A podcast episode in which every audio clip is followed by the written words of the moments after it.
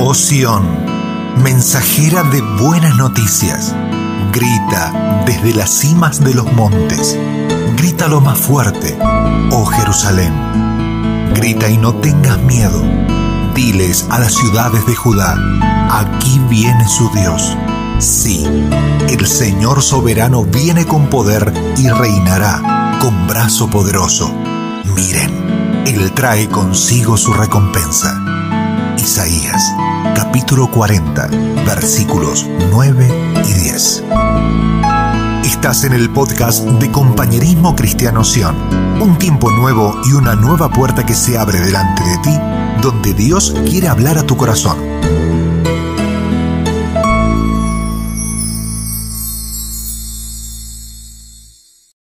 ¿Cuántos saben que en el reino de los cielos hay una cultura de luz? ¿Sí?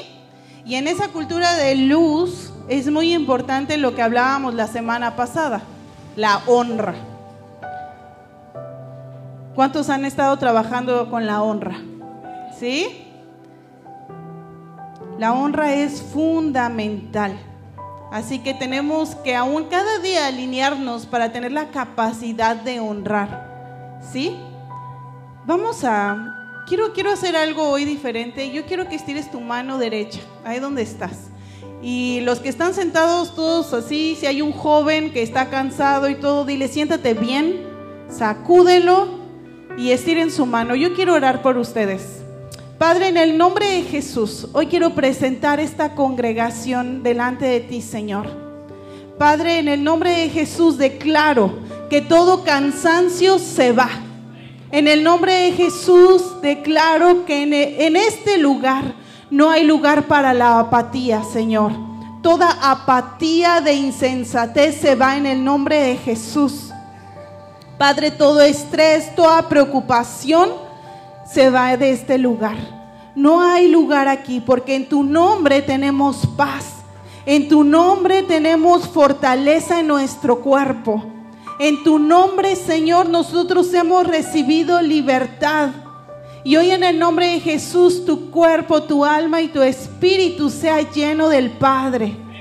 En el nombre de Jesús, que cada uno de mis hermanos tenga la actitud correcta y pueda tener esa honra en este lugar para recibir tu palabra. Oro por los más pequeños, Señor, que entiendan que este lugar es un lugar de gozo y de paz, pero también de honra y respeto, Señor. En el nombre de Jesús, sea sujeta toda actitud que proviene de las tinieblas y echada fuera. Y en el nombre de Jesús hablo luz, hablo fortaleza, hablo Señor esa paz y ese descanso que solo encontramos en Cristo Jesús. En el nombre de Jesús declaro que hoy nadie se va de la misma manera. En el nombre de Jesús hoy cada hermano, cada hermana sea fortalecido en la fe. Que esta semana, Señor, aún su tiempo pueda rendir el doble.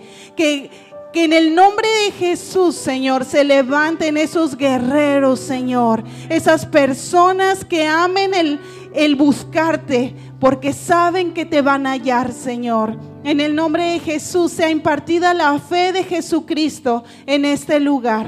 Y una vez más decimos, sea la luz, sea la luz en nuestros pensamientos, sea la luz en nuestro corazón, sea Jesucristo llenándonos esta mañana. En el nombre de Jesús. Amén. Amén. Amén. Muy bien. El Señor nos llena de vitalidad. Así que si ves a alguien que, que se quiere salir de la honra, de la vida, dale un codazo que apenas estamos empezando. Así que voltea con la persona que tienes a tu lado y dile, Estamos empezando recién.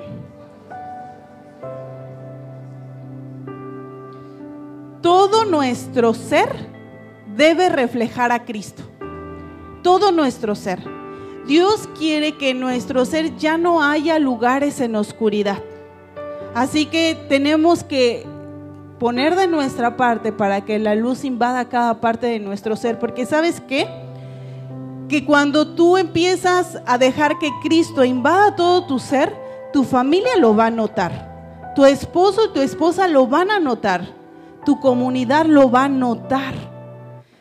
Dice la palabra de Dios que nosotros somos la sal de la tierra. ¿Qué produce la sal? Sed. Cuando nosotros realmente vivimos como la sal de la tierra, las personas que viven a nuestro alrededor tienen sed y vienen y beben de Cristo, beben de las aguas de Cristo. Entonces voltea a la persona que tienes a tu lado y dile, los hijos somos la sal de la tierra. ¿Cuántos dicen amén? Muy bien. Todos queremos que todos noten lo que Dios está haciendo en nuestras vidas, ¿verdad? Yo quiero que todos noten lo que Dios está haciendo en mi vida. Muy bien. Eh, hoy vamos a hablar de una palabra ¿Ya la pusieron? No, todavía. ¿Por qué Brian? Em, así como les decía que la honra eh, es parte de una cultura de reino, definitivamente dentro del reino de los cielos está esta otra palabra que es pacto. Entonces todos los niños van a aprender una nueva palabra. A ver, todos los niños a la cuenta de tres van a decir pacto. Una, dos, tres. Muy bien. Hay niños de algo grandes por allá, pero está bien. Muy bien. Ya ahora sí, pacto. ¿Dónde vemos los pactos? Lo primero que se nos debe venir a la cabeza es cuando una persona se casa. ¿Verdad? ¿Dónde están los, los que están casados? ¿Dónde están los que se van a casar? Ay, esas sonrisas.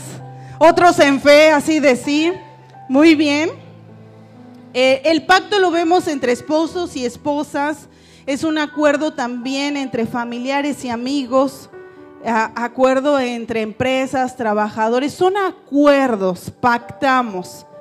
Eh, pero hay un pacto en específico del cual yo quiero estar hablando. Hay muchos tipos de pactos. Hablaba hace rato del pacto de sal, eh, que somos la sal de la tierra, y hay algo que se llama en la palabra de Dios el pacto de sal.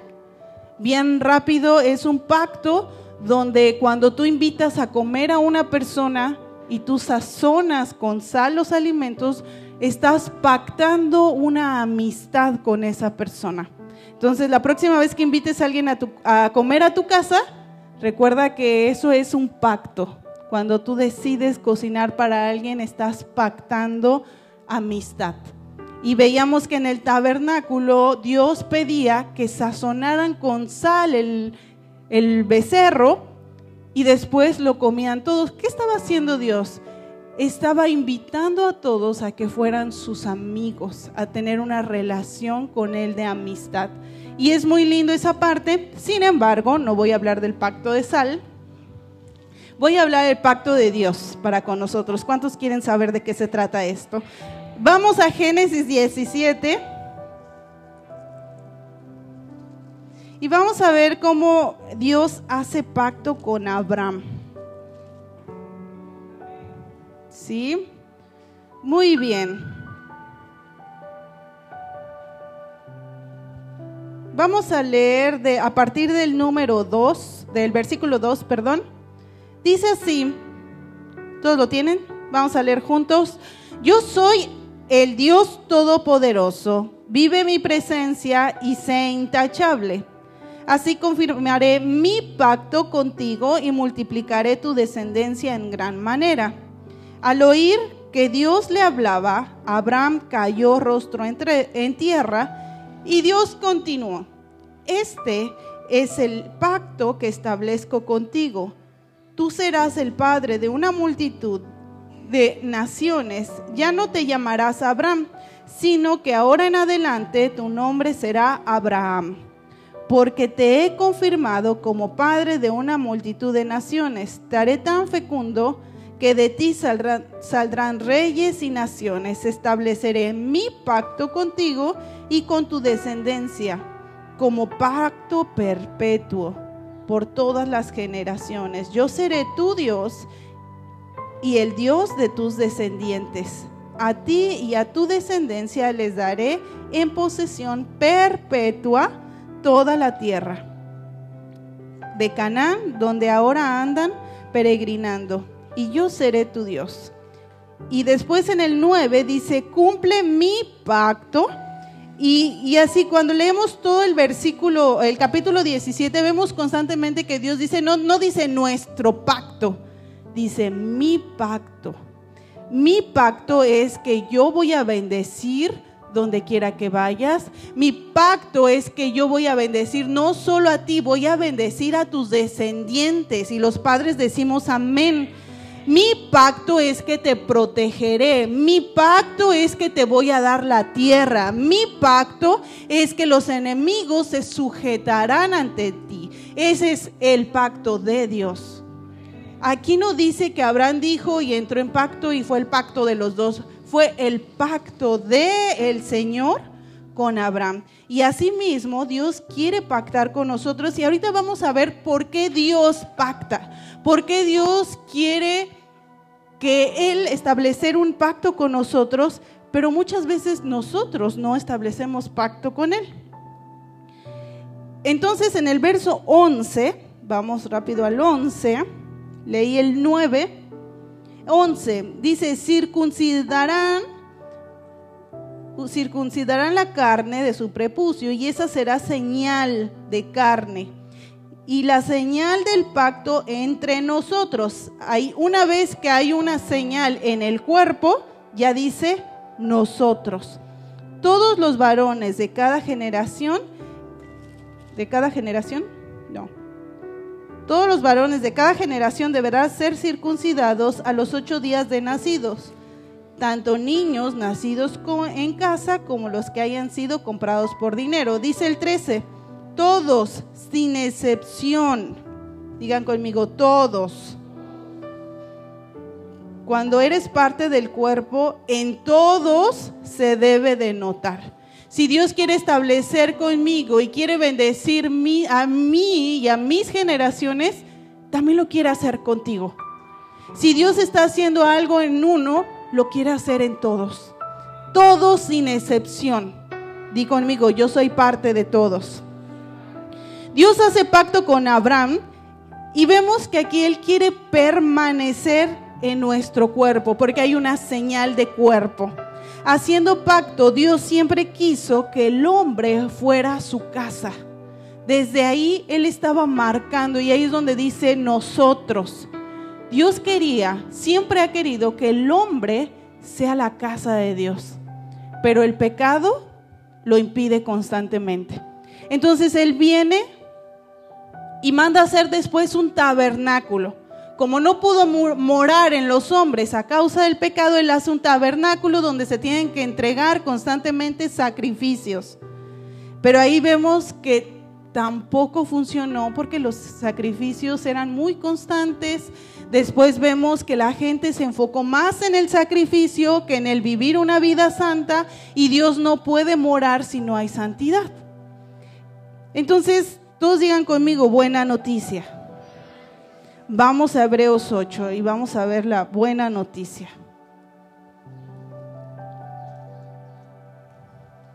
¿Qué palabra estamos aprendiendo, niños? Eso.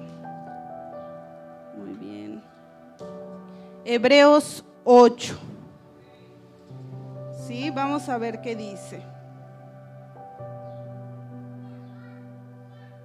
Vamos a leer a partir del 2, dice, el que sirve en el santuario, es decir, el verdadero tabernáculo levantado por el Señor, no por ningún ser humano. A todo sumo sacerdote se le nombra para presentar ofrendas y sacrificios. Esto era lo que se hacía en el tabernáculo. Tenían que llevar un sacrificio, tenían que partir un animalito en dos para que sus pecados fueran perdonados. Dice, todo sumo sacerdote se le nombra para prestar, presentar ofrendas y sacrificios, por lo cual es necesario que también tenga algo que ofrendar. A ver, no nos acercamos a Dios con las manos vacías. ¿Cómo, ¿Cuántos saben eso? Yo me presento delante de Dios, siempre tengo algo que ofrecer. Si Jesús estuviera en la tierra, no sería sacerdote pues aquí ya hay sacerdotes que presentan las ofrendas en conformidad con la ley. Entonces, estos sacerdotes sirven en un santuario que es copia y sombra del que está en el cielo, tal como se le advirtió a Moisés cuando estaba a punto de construir el tabernáculo. Es lo que les he estado diciendo. Dios mandó a hacer un tabernáculo donde él habitara. Voy al 6. Pero el servicio sacerdotal que Jesús ha recibido es superior al de ellos, así como el pacto del cual es mediador es superior al antiguo. Digan conmigo, Cristo es el nuevo pacto. Ese es el nuevo pacto y perfecto, del cual es mediador al antiguo, puesto que se basa en mejores promesas. A ver, díganme si o no era una buena promesa saber que Dios me iba a bendecir a mí, iba a bendecir a mis descendientes. Pero aquí dice que no nada más eso, sino hay mejores promesas aún en Cristo. Efectivamente, sí, ese primer pacto hubiera sido perfecto, no habría lugar para un segundo pacto. Pero Dios, reprochándole sus defectos, dijo, Vean cómo aquí vemos que no funcionó el tabernáculo, no porque de alguna manera la gente no entendió que lo que Dios quería era habitar en ellos. Por lo tanto, siempre tendían, tendían a dar su cuerpo al pecado. Vienen días, dice el Señor, en que haré un nuevo pacto con la casa de Israel y con la casa de Judá. No será un pacto como el que hice con sus antepasados, el día en que tomé de mano y lo saqué de Egipto ya que ellos no permanecieron fieles a, al pacto de quién? Dice Dios, a mi pacto, y los abandoné. En este pacto que después de aquel tiempo haré con la casa de Israel, dice el Señor, pondré mis leyes en, mi, en su mente y escribiré en su corazón y yo seré su Dios. Pondré mis leyes en su mente y las escribiré en su corazón. Sí o no, lo que Dios anhela es estar dentro de nosotros. Y aquí Cristo cumplió con el nuevo pacto. Cristo es el verdadero tabernáculo.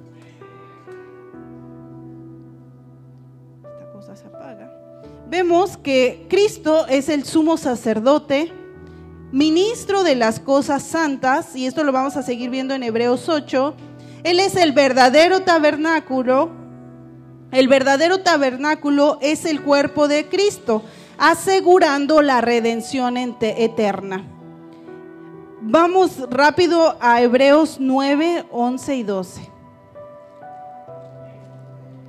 Amén. Estaban ahí cerca y a mí se me cerró la Biblia.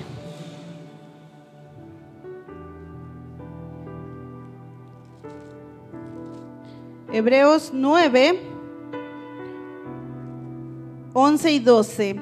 Cristo, por el contrario, al presentarse como sumo sacerdote de los bienes definitivos, digan conmigo, mi bendición es definitiva en Cristo. En el tabernáculo más excelente y perfecto no hecho por manos humanas, es decir, que no es de esta creación.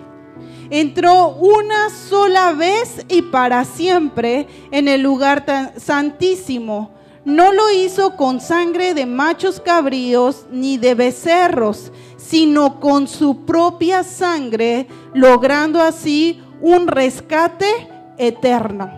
Y aquí tenemos el nuevo pacto, un rescate eterno. Dios es un Dios de pacto. Y como su pueblo debemos de ser gente de pacto. Voltea a la persona que tienes a tu lado y dile, ¿cómo andas con lo que prometes? ¿Lo cumples? ¿Qué te dijo? ¿Que sí o que no? No se trata más de decirle, escuchen la respuesta, ¿sí? Ahí sus caras me preocupan. Bueno, vamos a ver, había dos tipos Vamos a avanzar. Él quiere permanecer en nuestro cuerpo haciendo pacto.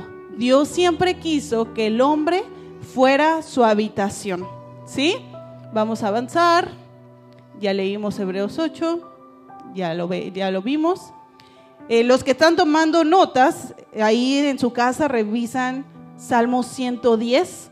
Es prácticamente David diciendo lo que acabamos de leer en Hebreos. Es prácticamente lo mismo, muy lindo. Hay dos tipos de pacto. El pacto, pacto de iguales. Es decir, cuando alguien se va a casar, es un pacto de iguales, donde los, las dos partes acuerdan algo y avanzan. Las dos personas cumplen su palabra de acuerdo a lo que establecieron. ¿Sí? Ahí, ¿cuántos están trabajando en sus votos por ahí? Qué emoción. Muy bien. Entonces está el pacto de iguales, donde dos compañeros hace, un, hace su voto de alguna manera, hacen trato y nadie es superior a nadie. Hay un acuerdo, nadie obliga a nadie, todos felices y contentos al pactar. Y el segundo es el pacto de vasallaje. ¿Cuántos habían escuchado esta palabra antes? Primera vez. Bueno, vamos a ver qué es un vasallo. Un vasallo es aquel que es inferior. ¿Sí? Donde cuando había una guerra, por ejemplo, el rey que había conquistado tiene que hacer un pacto con los conquistados. Y él le decía, bueno, ahora ustedes van a trabajar para mí, van a hacer esto, van a hacer lo otro, porque yo conquisté su tierra y ellos no tenían otra opción más que aceptar. ¿Por qué? Porque si no, ya habían sido conquistados, por lo tanto ellos no tenían voz y voto. El pacto de vasallaje también es cuando un rey, un señor, un amo hace un pacto con el pueblo. Entonces ahí como que no hay mucha opción. La parte inferior no tiene mucha opción, tiene que o que aceptar. Muy bien. Vamos a ver qué significa la palabra pacto. La palabra pacto en el original hebreo significa berit o berito. Significa compromiso, determinación, cortar, comer. No lo puse ahí, pero también significa limpiar, vincularse y también significa palabra. Y ahorita vamos a empezar a ver cómo esto va a empezar a agarrar forma. Escuchen lo que dice. Compromiso, determinación, ¿qué más? cortar, comer, vincularse y palabra. Todas estas palabras tienen que ver con verit. Tiene que ver con. ¿Sí? Es muy importante que no se olviden de estas palabras porque las vamos a estar hablando. Vamos a regresarnos a Génesis. Vamos a regresar con Abraham.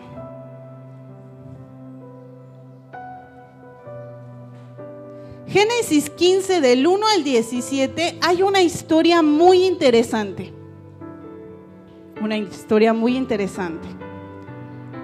Dios viene otra vez a buscar a Abraham. ¿Quién viene a buscar a quién? Dios.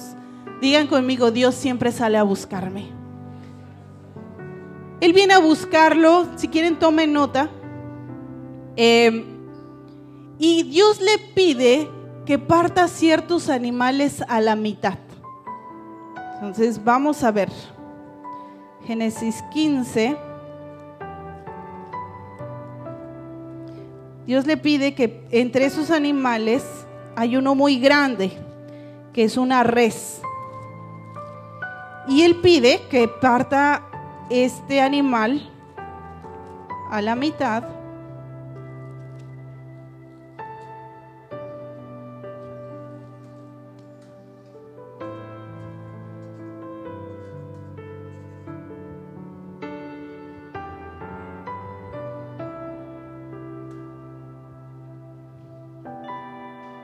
Y aquí otra vez Dios le empieza a decir, yo soy el Dios todopoderoso, afirmaré mi pacto, te multiplicaré, estableceré mi pacto. Y en el 17 dice que se empezó a oscurecer y que Abraham cayó rostro en tierra y que en medio de la, de la res se apareció una llama de fuego y cruzó. Ya después con más calma lean todo el capítulo en casa. Y dice que la llama de fuego cruzó entre las dos partes de la res. ¿Por qué hizo esto? ¿Quién era la llama de fuego? En el tiempo de Abraham, cuando dos reyes, es decir, el pacto de iguales, acordaban algo, ellos hacían un sacrificio y partían una res a la mitad. Y ellos hacían un pacto diciendo, estaba aquí la mitad de una, la mitad de la res aquí, la otra mitad acá, y ellos pasaban en medio y decían algo así como, si yo no cumplo mi pacto, mi palabra, que sea en mi vida como se hizo con esta res. Ese era el pacto, ese era el compromiso. Imagínense si les dijéramos así hoy a los que se casan. Deberían, deberíamos de tener ese compromiso. ¿No? Hay personas que se casan pensando en que posiblemente van a aprobar y si no funciona, ¿y el pacto? Entonces imagínense que cada que nosotros hiciéramos un pacto de palabra con alguien, de casamiento, dijéramos, voy a partir una res a la mitad. Imagínense lo literal. Voy a pasar y si no cumplo mi pacto, que se haga conmigo como se hizo con esta res. Y ahí todos tendríamos la obligación de cumplir con el pacto, ¿verdad? Entonces ahí los cónyuges díganle, cumple tu pacto. ¿Sí? Entonces, era un acuerdo, nadie se obligaba a nadie, pero los reyes, algo que tenían los reyes eran que, eh, es que eran hombres de carácter, hombres respetables, que si ellos decían sí, su sí era sí, su no era no. ¿Y cuántos sabemos que Dios nos hizo una nación de reyes y sacerdotes? Entonces volteala con la persona que tienes a tu lado y dile que tú sí sea sí y tu no, no cumple tus pactos. Bien, entonces vemos constantemente cómo Dios habla de mi pacto. ¿Por qué Dios habla de su pacto? Porque Él sabe que muchas veces el hombre no cumple.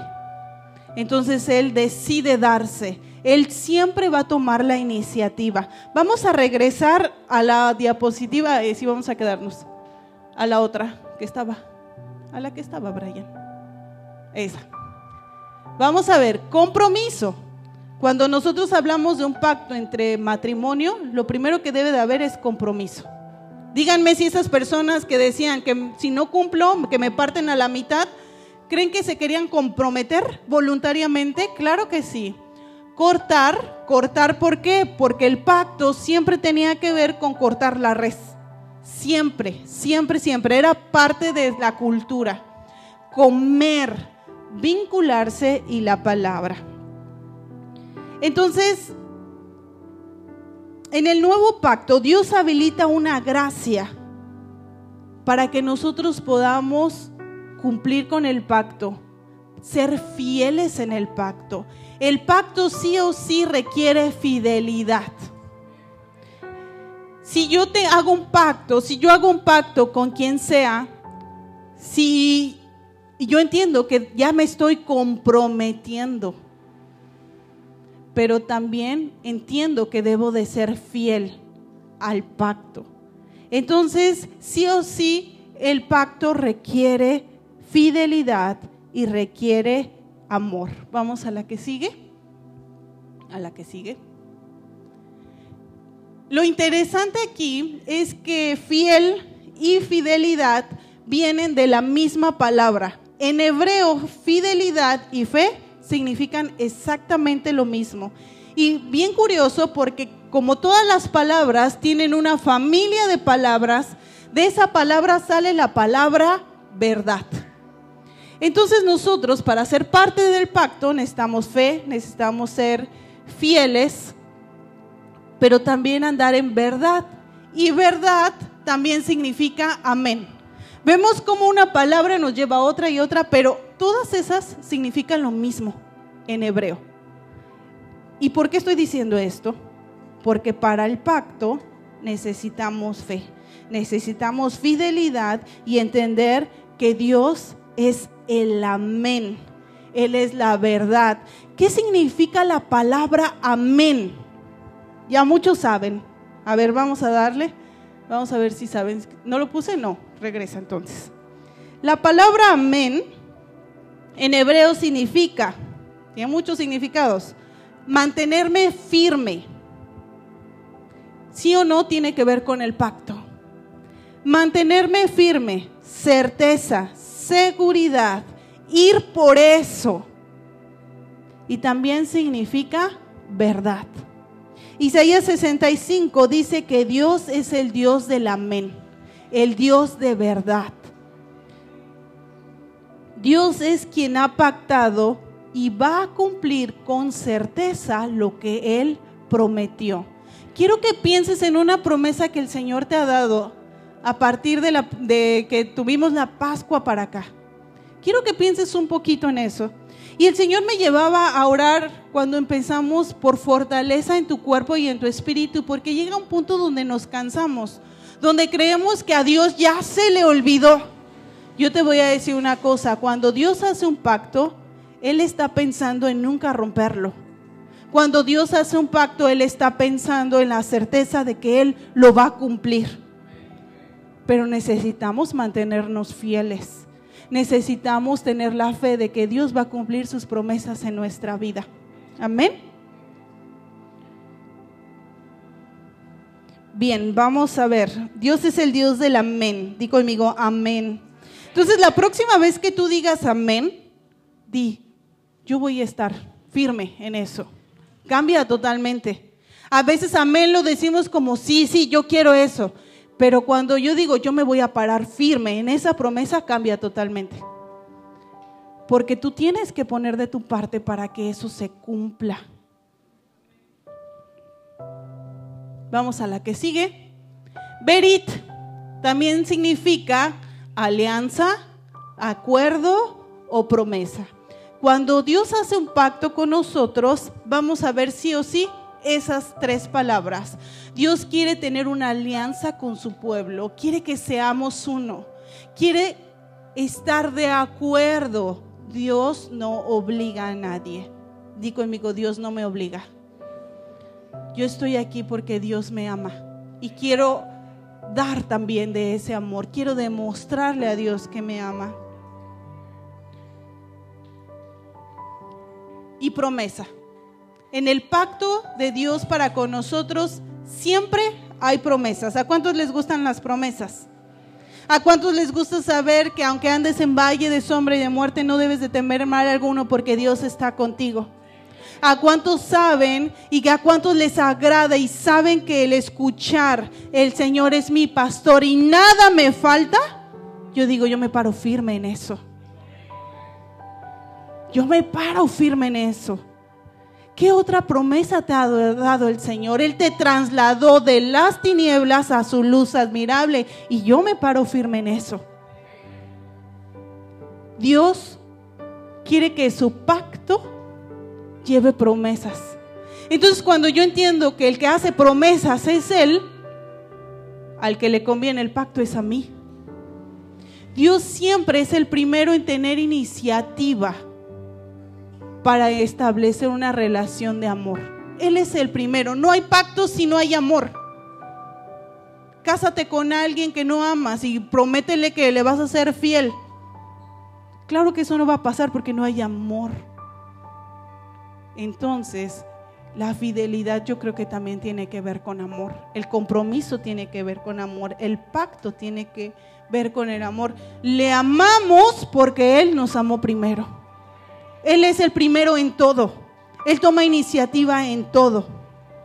Vamos a la que sigue. El pacto es palabra.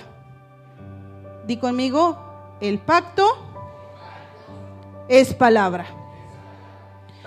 Dios quiere que yo sea parte del pacto. Debo estar en el pacto.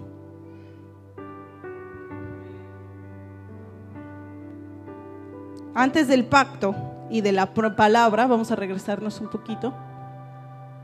A mí me llama la atención porque vamos a regresar a diapositiva 8, donde está la primera parte de Berit. Ahí. La palabra Berit, que es pacto, también es comer. ¿Cuántos saben que nos hacemos uno con lo que comemos? Y desde el principio, en el Edén, Dios estaba dispuesto a hacer pacto. Él estaba ahí como el árbol de la vida. Él quería hacer un pacto de vida eterna con Adán y Eva. Él era el árbol de la vida. Él quería que se hicieran uno. El pacto tiene que ver con hacernos uno con el Padre.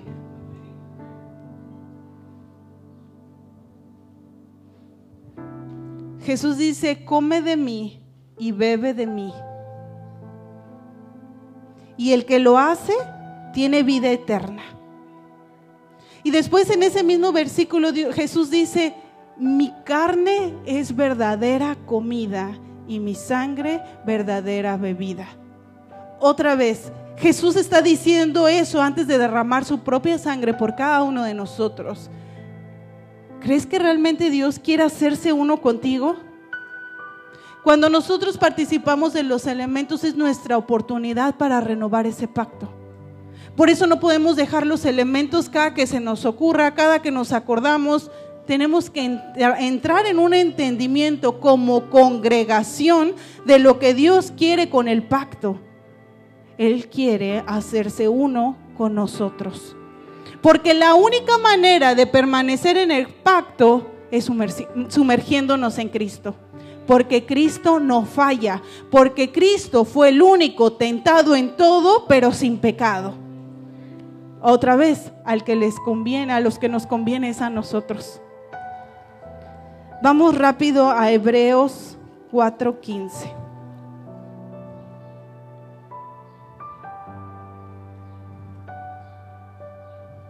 Y ahí la guardan, todavía no. Ahora sí, vamos a la siguiente diapositiva a la que estaba antes.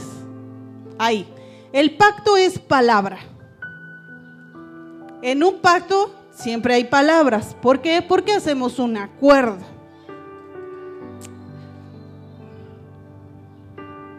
El nuevo pacto trajo consigo el escribir sus palabras en nuestra mente y en nuestro corazón. Pregunta una vez más, ¿quién es la palabra? Si Él está dentro de nosotros, se activa una revelación de lo que es el pacto y no tengo la necesidad de que nadie me enseñe acerca del pacto. No tengo la necesidad de que nadie me esté jalando, arrastrando a ser parte del pacto. Porque la palabra viva está dentro de nosotros. La palabra viva es Jesucristo y Él ya está en nosotros. ¿Sí? Diga conmigo, la palabra está dentro de mí. Y ahí donde estás, dile, Señor, escribe tu palabra en mi mente y en mi corazón. Que lo que pienses sea tu palabra, que lo que sientas sea tu palabra. Activa la revelación de un pacto en mi vida. Y ahora di, me paro firme en eso. El pacto es perseverancia. Ahora sí vamos a leer Hebreos 4:15. ¿Qué dice ahí?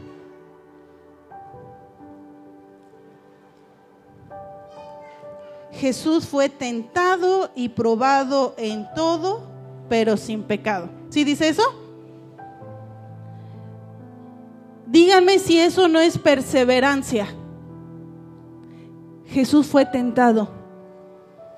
Y él también era hombre, era humano, pero él perseveró hasta cumplir su llamado. Él fue paciente, perseveró hasta consumir por lo que fue llamado a los 33 años. A veces algunos tienen 17 años y ya no pueden ni levantarse temprano para venir a la iglesia. Necesitamos ser perseverantes. Necesitamos avanzar. un día a la vez. Algo que nos gusta orar mucho es, Señor, gracias porque tu misericordia se renueva esta mañana.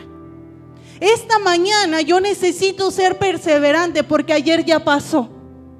No sé si me fue bien, si me fue mal en el tema de la perseverancia, pero para ser parte del pacto de Dios yo necesito perseverar en la fe. Necesito perseverar en la fidelidad. Necesito perseverar en el pacto que hice con mi esposo, que hice con mi esposa, en el pacto que hice con Dios. ¿Saben cuántas personas se casan y dejan ese pacto a la mitad? ¿Cuántas personas vienen al, Evangelio, pero no, no son perseverantes? Duran un año, dos años, se cansan, se van, luego vuelven y así. Di conmigo, necesito ser perseverante. ¿Saben cuántas personas han venido a pactar con nosotros diciendo, me voy a congregar aquí porque Dios me dijo? y hoy en día no están.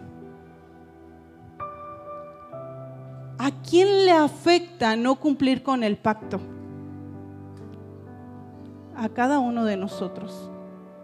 Porque cuando tú pones a Dios y dices, Dios me dijo y luego no lo cumples, ahí estamos en un tremendo problema. Seamos perseverantes. El pacto trae consigo victorias.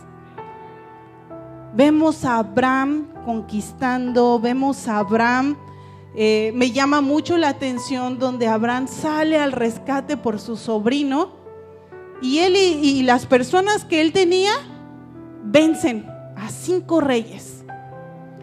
Y aquí me llama mucho, mucho la atención porque hay una victoria sobre cinco reyes.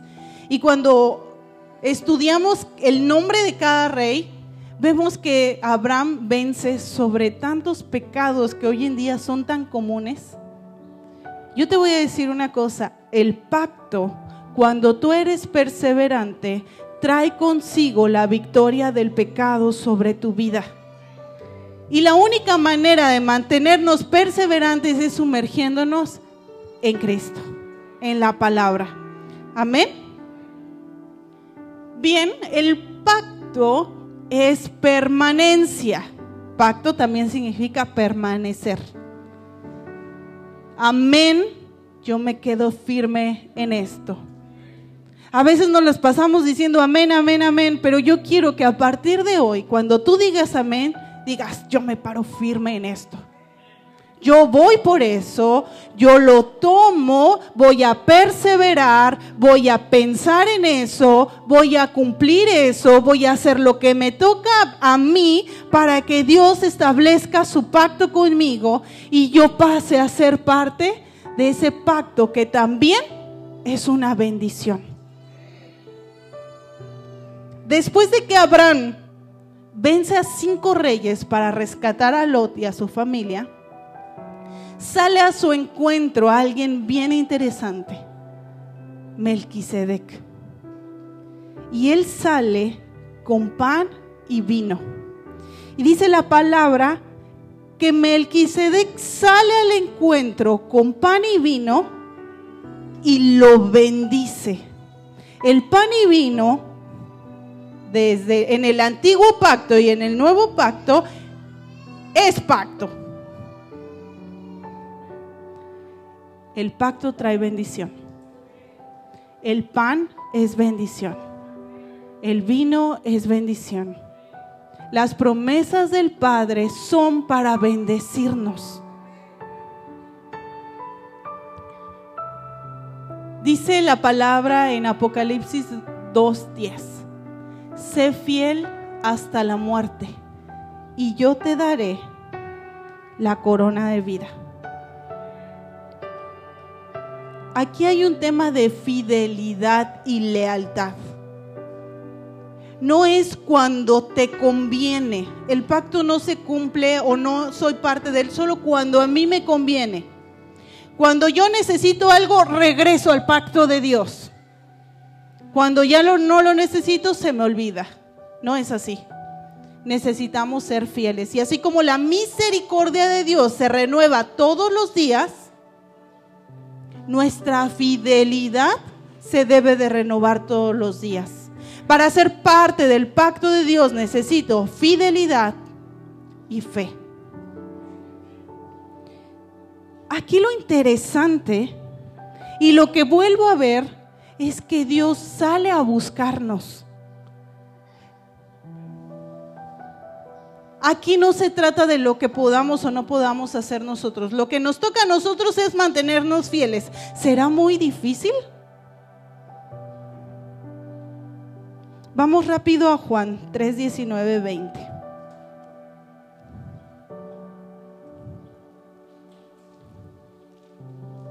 Y ya con esto casi estoy terminando. Amén, porque estoy terminando o... ok. Gracias por la aclaración. Muy bien. Amén, amén. Juan 3, 19, 20.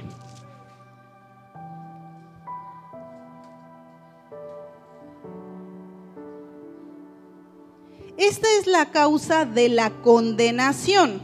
Digan conmigo, condenación. Ok.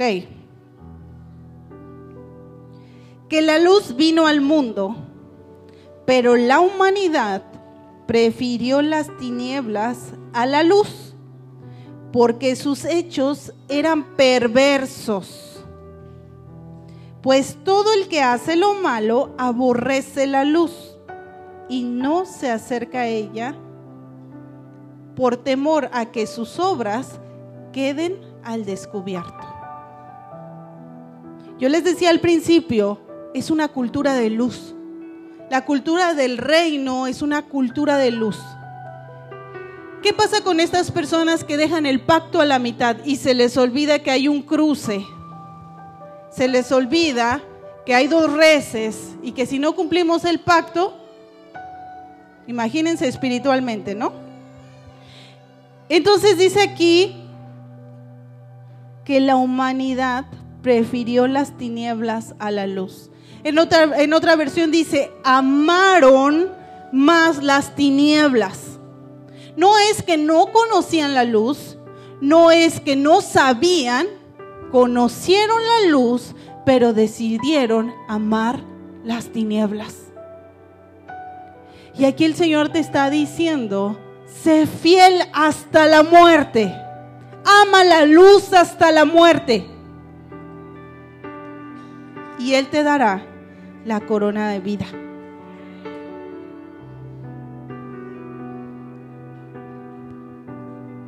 Es bien importante que entendamos que Abraham se mantuvo fiel hasta el fin.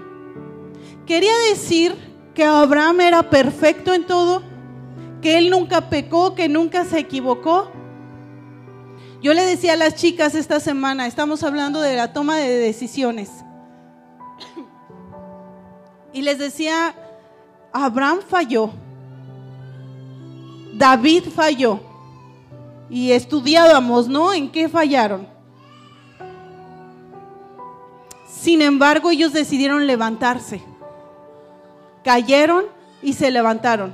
Dios formó y estableció el carácter de Cristo en ellos, al grado que hoy en día tú no te acuerdas de Abraham por sus fallas, tú te acuerdas de Abraham porque él es amigo de Dios. Tú no te acuerdas de David por sus fallas, tú te acuerdas de David porque fue un hombre conforme al corazón de Dios si bien Dios sabe que tú y yo seguimos siendo humanos y que nos vamos a tropezar y que vamos a caer en el proceso de cumplir y establecer pacto, nuestra intención debe de ser como la de Dios. ¿Quiero servirle a Dios? Ok, lo voy a hacer, pero no, voy a, no lo voy a hacer pensando y, bueno, voy a probar tres meses y si no funciona me voy. Un pacto es eterno. Un pacto es como el amor. El amor es Dios mismo. El pacto es Dios mismo. Y sabes que Él sale al encuentro y te atrae. No te arrastra ni te obliga. Y eso es algo que tenemos que entender. Cuando tú entiendes que el pacto al que le conviene es a ti, las cosas cambian. Yo no necesito que me obliguen, no, es, no necesito que me estén recordando, recordando, recordando. Yo entiendo que el pacto me conviene a mí. Vuelta a la persona que tienes a tu lado y dile, sé fiel. Sé fiel. Dios sale a buscarte, te abraza. Pero lo que nos queda a nosotros es dejar que el pacto nos abrace. Es dejar eh, que el pacto traiga victoria sobre el pecado. ¿Con qué estás fallando? ¿En qué áreas de tu vida le estás fallando al Señor? Alíñate. El pacto te alinea. Alinea tus pensamientos, alinea tu corazón. El pacto está dentro de nosotros. El pacto no está más afuera, el pacto está dentro. Y yo quiero invitarte hoy a que como congregación podamos entender que nadie puede estar aquí a la fuerza buscando del Señor. El Señor salió a buscarte, te encontró y te atrajo. Y dice su palabra que fue con cuerdas de amor. Nadie puede obligarte. Él te ama y siempre va a tomar la iniciativa para salir, para buscarte. Ese mensaje que de repente te llega de alguien y él nos vemos en la congre, es el Espíritu Santo recordándote, hiciste un pacto. Ese mensaje, esa llamada, esa, esa cosa que a veces ves, ese versículo que a veces ves en las redes sociales, es el Espíritu Santo recordándote, tú hiciste un pacto. Cada que te despiertas en la mañana y ves a tu esposo o a tu, esposa, es el Espíritu Santo recordándote, tú hiciste un pacto. Dejemos de querer engañar al Señor y usarlo solo cuando a nosotros nos conviene. Él quiere hacer un pacto de amor, de fidelidad, de victorias. Y si van a decir amén es porque se van a parar firme en eso, amados. ¿Cómo permanezco? ¿Cómo permanezco en, en el pacto del Señor? Deja que su fidelidad te abrace. El único que es fiel es Él, porque Él no miente. Deja que su fidelidad, su amor te abracen cada día y te sumerjan en sus aguas y vas a ver que día al día, y vete un día a la vez, pero levántate cada mañana diciendo al Señor, hoy quiero ser parte de ese pacto, hoy voy a cumplir, hoy voy a ser fiel. Así como les hemos enseñado a nuestros hijos, a los jóvenes, a nosotros como adultos, que hay un tema de honra, es muy importante que también nuestros hijos sepan que nosotros somos personas de pacto. Que cuando decimos algo, lo cumplimos. Si le dije a mi esposa que le voy a comprar algo, ya lo dijiste. Una de dos, o cumples tu palabra o para la próxima piensas antes de hablar. Si le vas a decir a tu hijo que le vas a comprar algo, que le vas a dar algo, una de dos, o se lo cumples o la próxima piensas antes de hablar. Y si no lo cumples, tienes que ir y pedir perdón, porque fuiste suelto de palabra, suelta de palabra. Si tú estás diciéndole a alguien, si tú vas a una congregación para los que están en internet, yo me quiero congregar en esta congregación porque Dios me dijo, tienes dos opciones, o lo cumples o pides perdón al Señor porque eres suelto de palabra. Y piensas dos veces antes de establecer un pacto. Los niños aprenden por el ejemplo. Y si nosotros constantemente le prometemos cosas que no estamos dispuestos a cumplir o que salen de nuestras manos, los niños nunca entenderán lo que es un pacto. Los niños se vuelven mentirosos porque los padres son mentirosos. Entonces, amados, tenemos que cambiar nuestra manera de hablar nuestra manera de enlazarnos con otras personas haciendo pacto. Hablaba al principio del pacto de la sal, donde tú estableces una amistad con alguien, donde tú quieres tener una verdadera amistad. Pues también había consecuencias para aquel que rompiera ese pacto traicionando. Seamos fieles los unos con los otros, seamos fieles con el, con el pacto que es Dios mismo. tenemos que enseñar a la siguiente generación que es pacto. Tenemos que vivir el pacto. Tenemos que permanecer en el pacto. Y yo quiero invitarte a que hoy puedas pensar un poquito en todas las palabras que tú has soltado sin pensar y te has enlazado y has establecido un pacto. Y muchas veces te está yendo mal, no por otra cosa, no porque estés en un proceso, es la consecuencia de que nunca cumples lo que prometes. Dios siempre cumple. Y si somos sus hijos, nosotros somos como Él. Y tenemos que aprender a cumplir lo que decimos. Tú dijiste que le ibas a servir al Señor. ¿Qué esperas? Tú dijiste que querías seguir a Jesucristo. Y cuando te enteraste, que tenías que llevar una cruz, te arrepentiste. Cumple lo que dices. Cumple lo que le dices al Señor. Si puedes cumplir lo que le dices al Señor, puedes cumplir fácilmente lo que le dices a alguien igual que tú. Dios sale a buscarnos, Él es el pacto y Él toma iniciativa primero. Y yo quiero invitarte hoy a que podamos participar de los elementos, pero no sin antes entender y reflexionar un poquito en todas las palabras que han salido de nuestra boca sin pensar. Todas las promesas que hemos hecho a nuestros hijos, a nuestros esposos, a nuestros amigos, las personas con las que hicimos pacto y no lo hemos cumplido. Y quiero que pienses en la red. La próxima vez que hagas un pacto, piensa en esos dos pedazos de res. Y si no vas a cumplir tu palabra, que se haga contigo como con la res. Era parte de la cultura. Era una parte de comprometernos. Era una parte de pensar antes de hablar. Yo no voy a decir o a pactar algo que no he pensado, que no he presentado delante de Dios. Yo no me puedo casar con una persona si no le he preguntado al Señor? Pónganse de pie, amados, por favor. ¿Saben por qué a algunos les da sueño? Porque esto es pesado. Esto es pesado. Esto es pesado.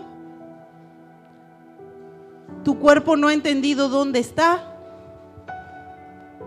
Y lloro para que el Espíritu Santo traiga una revelación de lo que es el pacto a tu vida. Y seguimos orando para que el Espíritu Santo traiga revelación de lo que es honra a tu vida todavía. Los padres somos los encargados 100% de ministrar honra a nuestros hijos. Los padres somos 100% los responsables de ministrar lo que es el pacto a nuestros hijos. Y ahí donde estás, empezamos a pensar. Y te, te pido que te pongas de pie para que te salgas de tu comodidad un ratito. Este no es tiempo para ir al baño, este no es tiempo para estarse moviendo, porque distraemos. Y ahí donde estás, piensa en todas las palabras que han salido de tu boca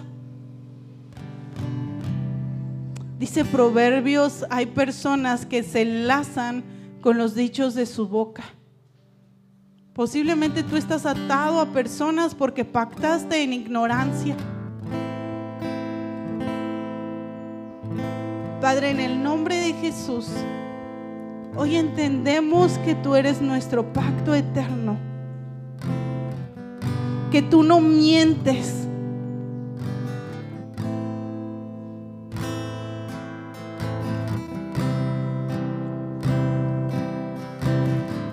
Hoy, Señor, te pedimos que seas tú ministrando en nosotros el poder del pacto.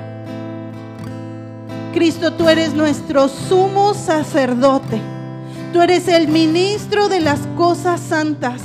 Tú eres el verdadero tabernáculo. Tú nos aseguraste redención. Y el pacto se trata más de ti que de nosotros, Señor. Hoy entendemos que el pacto nos conviene.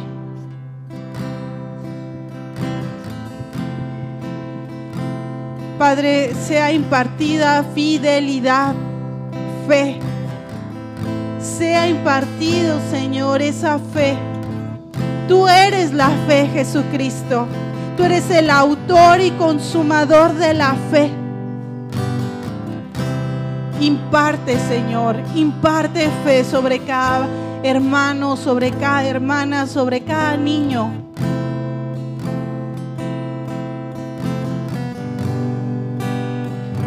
Sabemos que el pacto que hiciste con nosotros no es de iguales. Nosotros somos inferiores a ti, Señor.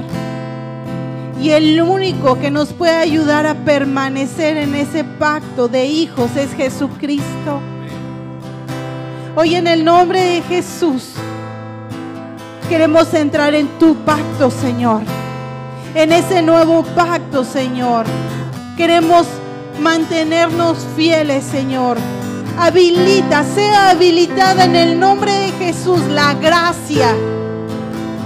Necesitamos esa gracia sea habilitada en el nombre de Jesús la gracia para poder entrar en ese pacto de amor, en ese pacto de verdad.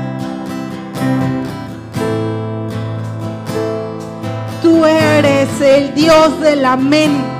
Tú eres el Dios del amén, el Dios de la verdad, Señor. Ayúdanos a mantenernos en verdad constantemente. Que nuestro sí sea sí, nuestro no sea no, Señor. Padre, hoy pedimos que tu Espíritu Santo, Señor, ministre nuestras vidas. Tú pactas, Señor, y tú cumples con certeza tus promesas.